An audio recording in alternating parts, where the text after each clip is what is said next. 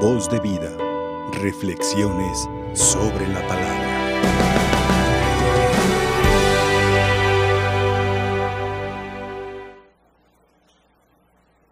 Nadie recibe un poder si no le viene de lo alto. Le dijo Jesús a Pilato, tú no tendrías poder sobre mí si mi Padre no te lo hubiera dado.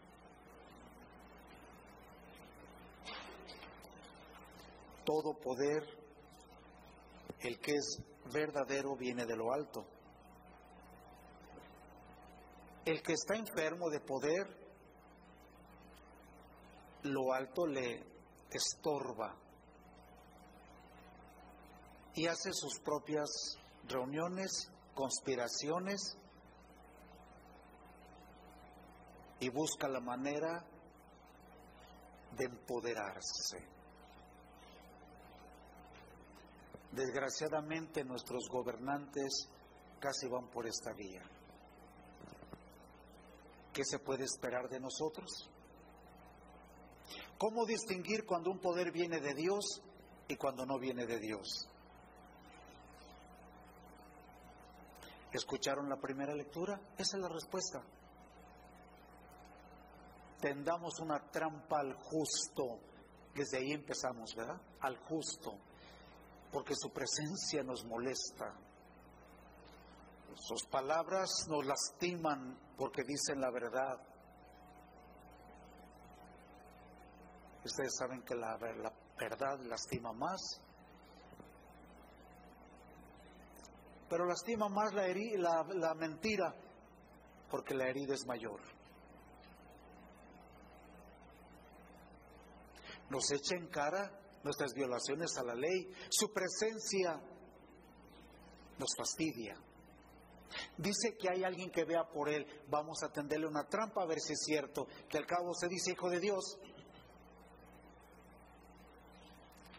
Así discurren los que buscan enfermizamente o de una forma enfermiza el poder. Y por lo tanto, todo lo que se opone a su pensamiento son sus enemigos. ¿Les dice algo esto? ¿Les dice algo esto? ¿Esto viene de Dios? Estos son los falsos mesías. Me llama la atención que ya es un secreto a voces lo que quieren hacer con Jesús. Los mismos judíos decían, ¿que no es este al que quieren matar? Es decir, ya está la sentencia, ya está el juicio, ya está la decisión que van a hacer con Jesús. El que no busca a Dios no escucha. Al contrario, se aferra más al poder. No sabe decir me equivoqué, porque eso sería en contra de su divina autoridad, que no equivoca. No saben pedir disculpas. No saben hacer trabajos en conjunto.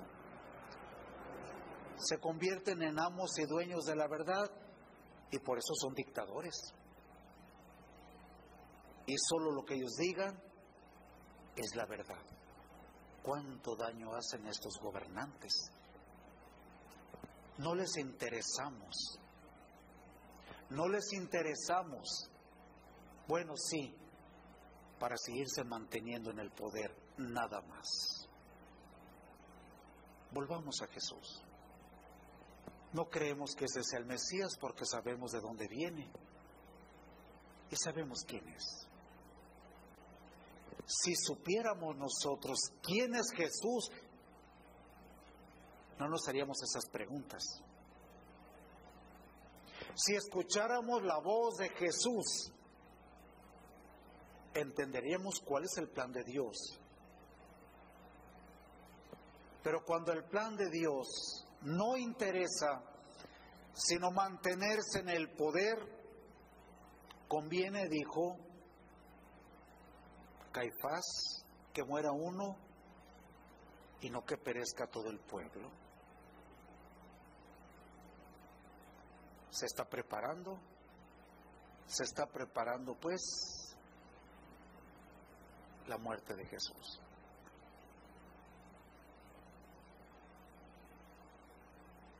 ¿Quién está detrás de todo ello? El enemigo.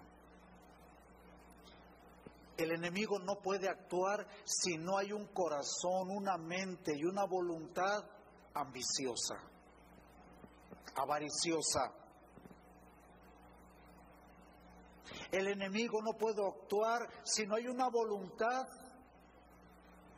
que lo acepte y que lo haga sentirse mayor que Dios. Es que le dijo a Eva, el día que ustedes coman del fruto que Dios les prohibió, ese día van a ser como Dios.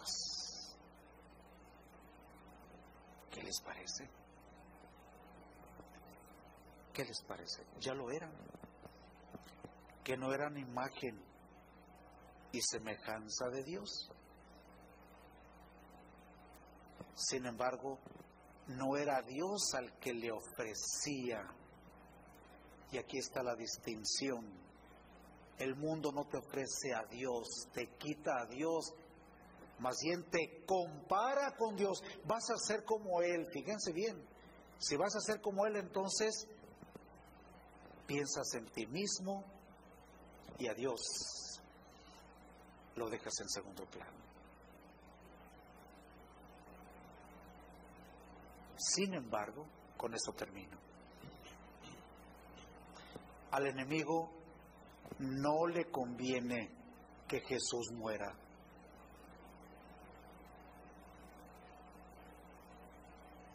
Porque se sabe que el Mesías, el Hijo de Dios, muere, se acabó su reino porque resucitando destruye la muerte y al enemigo para siempre.